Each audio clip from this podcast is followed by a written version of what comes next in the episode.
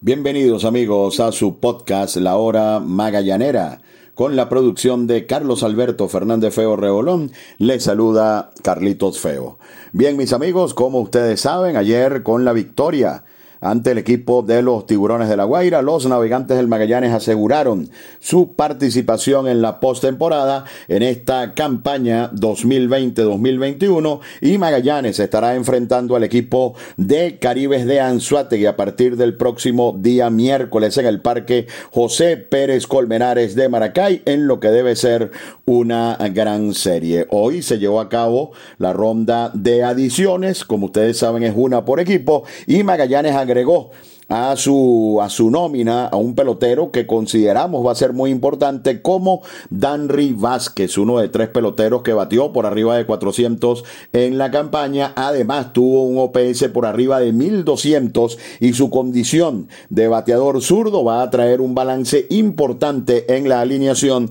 del equipo de los navegantes del Magallanes. Magallanes va a tener eh, un equipo que estamos eh, o pensamos que va a producir eh, carreras en esta serie de playoffs. Dan Vázquez, por supuesto, va a estar en el jardín derecho junto a Albert Martínez y Key Gota. Reginato va a estar en tercera, Bielma va a estar en el campo corto, en segunda, por lo pronto Manduley, pero allí pudiera haber algún tipo de movimiento. Magallanes está buscando hacer eh, eh, o sigue activo en el área del Caribe y por allí eh, pudieran estar los tiros. Reinaldo Rodríguez, primera base, uno de los peloteros más importantes del Magallanes, con Carlos Carlos Pérez como receptor, Renato Núñez como bateador designado. Renato estaba indispuesto, por eso no apareció los dos últimos días en el line-up, pero ya mañana Renato Núñez estará en las prácticas del equipo de los navegantes del Magallanes, listo para el próximo día miércoles estar en el line-up. Eh, me imagino, sería una, me lo imagino de esta manera,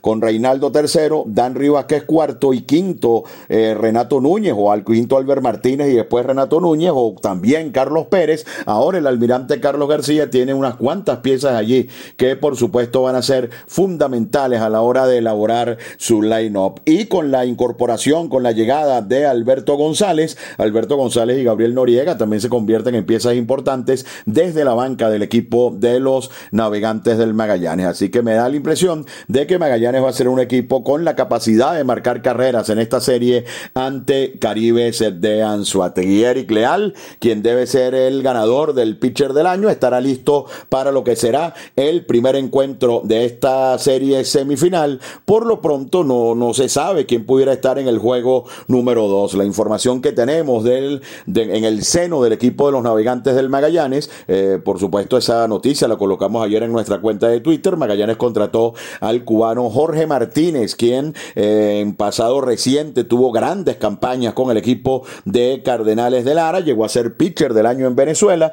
estaba lanzando en República Dominicana y vendrá a lanzar con Magallanes. Desde el Magallanes nos informan que Jorge Martínez llega hoy y ya mañana pudiera estar listo para lanzar. Lo que hay que definir entonces es cuándo en definitiva puede estar en Venezuela Jorge Martínez y cuando llegue al día siguiente ya tendrá, eh, ya estará disponible para tomar la pelota. Así que entre los abridores del Magallanes, el número uno va a ser Eric Leal, Jorge Martínez va a estar en la rotación, Wilfredo va a estar en la rotación, Joan Pino debería también estar en la rotación. Y Félix Durón hasta el día de hoy, cuando estoy haciendo este podcast, sigue con el equipo de los navegantes del Magallanes. No podemos desestimar a Félix Durón, eh, tuvo una gran campaña en la, en la edición anterior del Magallanes, en esta temporada comenzó lanzando con muy mala suerte y a pesar de que ha sido bateado con una facilidad extrema en los dos últimos juegos, se trata de un lanzador de mucha clase que también debería estar formando parte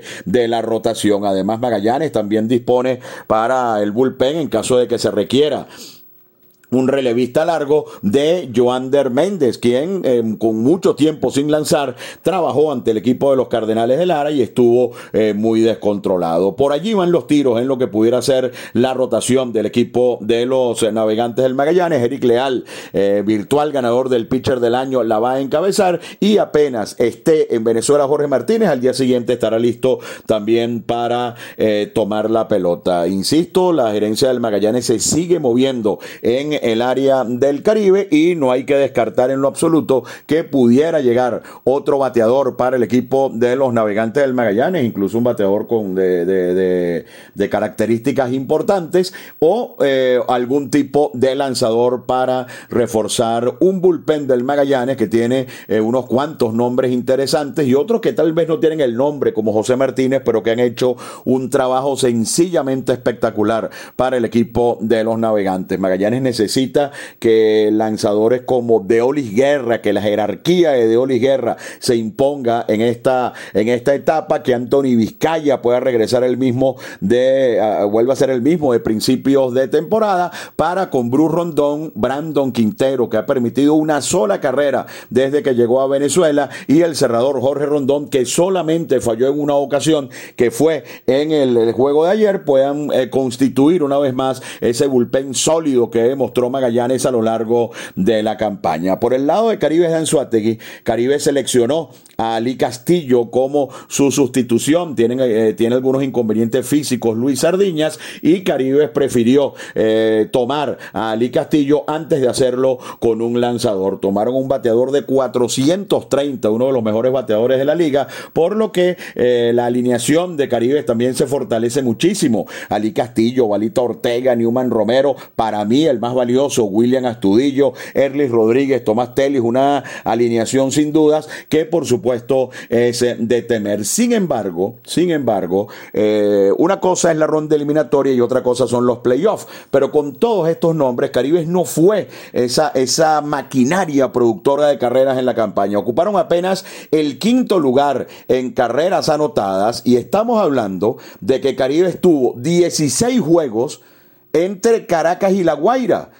Caracas efectividad de 5.92 y La Guaira efectividad de 5.84. Y con todo y que enfrentó en 16 de 40 juegos a estos dos equipos con casi 6 de efectividad, el equipo de Caribe solamente fue el quinto en la liga en, en carreras anotadas y su diferencial incluso 197 a 190 es el más bajo entre los equipos que accedieron a la, a la postemporada. Es decir, que es un equipo que juega juega muy bien, es un equipo que tiene un gran teamwork, es un equipo que tiene a William Astudillo, que es un pelotero fuera de serie, un fajador para esta liga, pero me parece que es un equipo accesible para la manera como se ha conformado el equipo de los navegantes del Magallanes. Wilfredo Ledesma, David Martínez, Andrés Machado, Liarvis Breto y Michael Guaype se repartieron las aperturas de Caribes durante la ronda eliminatoria. Vamos a ver eh, si en definitiva el dominicano Alexis Candelario viene o no a lanzar con el equipo de Anzuategui. Anzuategui tiene una gran ventaja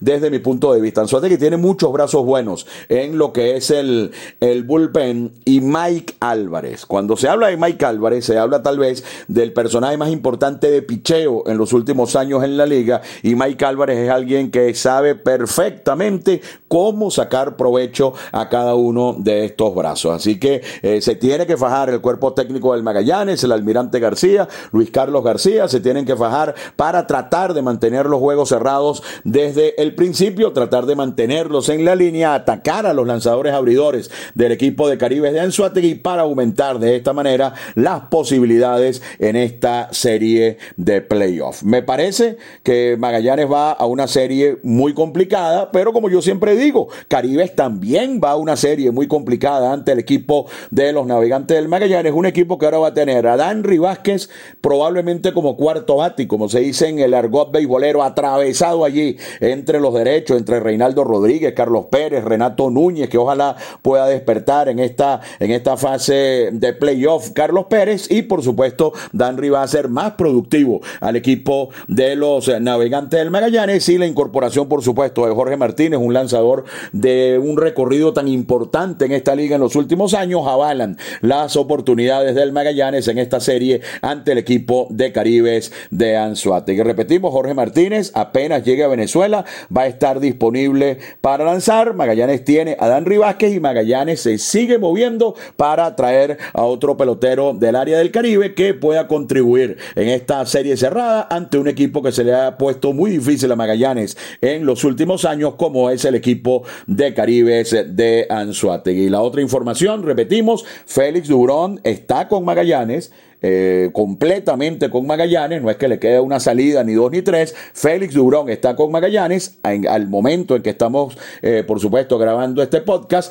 Renato Núñez regresa mañana a las prácticas con Magallanes, no, no, no, no se hagan eco de ningún tipo de rumor, sencillamente no pudo estar en los dos últimos juegos y por supuesto esperemos que Dubrón sea el Dubrón que conocemos y Renato pueda terminar de explotar en esta serie. Tengo la información, y eso por supuesto lo,